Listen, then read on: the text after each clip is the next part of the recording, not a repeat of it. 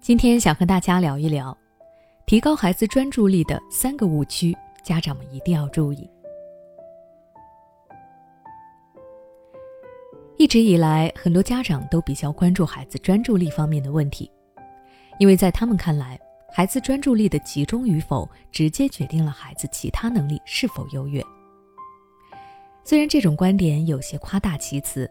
但是通常来说，一个孩子如果专注力差，不能够集中注意力去做一件事情，那么做事则会有头无尾，三分钟热度，学习成绩也不会好，甚至将来还有可能会影响到他的人生发展。所以，许多家长经常会为了提高孩子的专注力而采取一些措施，但是这些措施往往存在着一些误区，这些误区不仅没有帮到孩子，反而伤害到了他们。对孩子造成了不好的影响。那接下来我就带大家一起来看一下，大家也可以对照着以下几种误区，看看自己有没有掉入这些提高孩子专注力的陷阱。误区一，认为孩子不能安静做事情就是注意力不集中。很多父母认为孩子只有安安静静的做事才算是注意力集中。比如安静的看书、安静的吃饭、安静的拼积木等等，否则就是注意力分散、专注力不够。但实际上，做事动静比较大的孩子，注意力也是很集中的。例如看书的时候，有些孩子会伴随着一些小动作，有些家长觉得这是因为孩子读书不够认真，但其实呢，孩子会出现这些动作，还有可能是因为书中故事的情节太过精彩。让他下意识地对书中的情节做出了反应，这恰恰说明孩子完全投入其中了。因此，判断孩子注意力集不集中，不能只以单方面去定论。孩子专注力时间的长短与他的年龄密切相关，绝对不能够一概而论。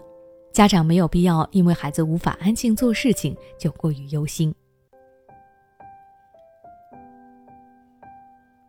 误区二。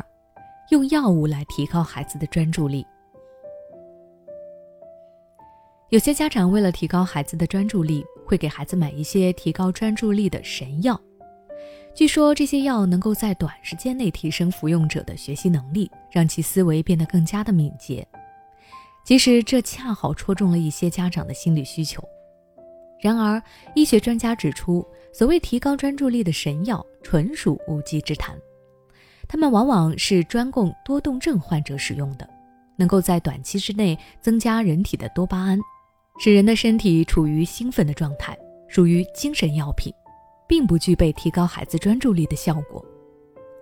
因此，家长们一定要擦亮眼睛，千万别相信这些所谓的神药，否则只会害了孩子。而且，孩子专注力差并不是病，它是可以通过科学的养育方法来改善的。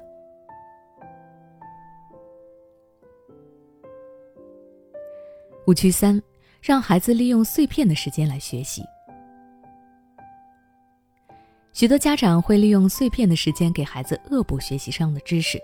比如在吃饭的时候、上学的路上让孩子背单词、做数学题等等。这些家长想要充分利用孩子的碎片时间，认为这样不仅能够提高时间的利用率，让孩子学到更多的知识，还能够高效锻炼孩子的专注力，让孩子短时间内提高注意力。但实际上，家长这样做是在破坏孩子的专注力，因为人在不同的状态之间的转换是需要时间的。比如说，孩子从休息状态到学习状态的切换是需要一定的时间来让他们缓冲过渡的，而碎片化的时间过于短暂，有的时候可能孩子刚准备好进入学习状态，碎片化时间就结束了，于是他们又要花时间去切换到下一个状态。长此以往，并不利于孩子的专注力练习，反而会加重孩子的疲惫，让孩子感到心累。而且，碎片时间本来就是用来休息的，它能够让孩子更好地投入到正常的学习之中。如果家长把孩子的碎片时间全部占用完了，那么孩子在该学习的时候反而不能够集中注意力，学习效率就会变得更差了。所以，家长在监督孩子学习的时候，一定要让孩子劳逸结合，该学习的时候学习，该放松的时候放松，不要把孩子逼得太紧，否则只会让孩子变得更累，更加无法集中注意力。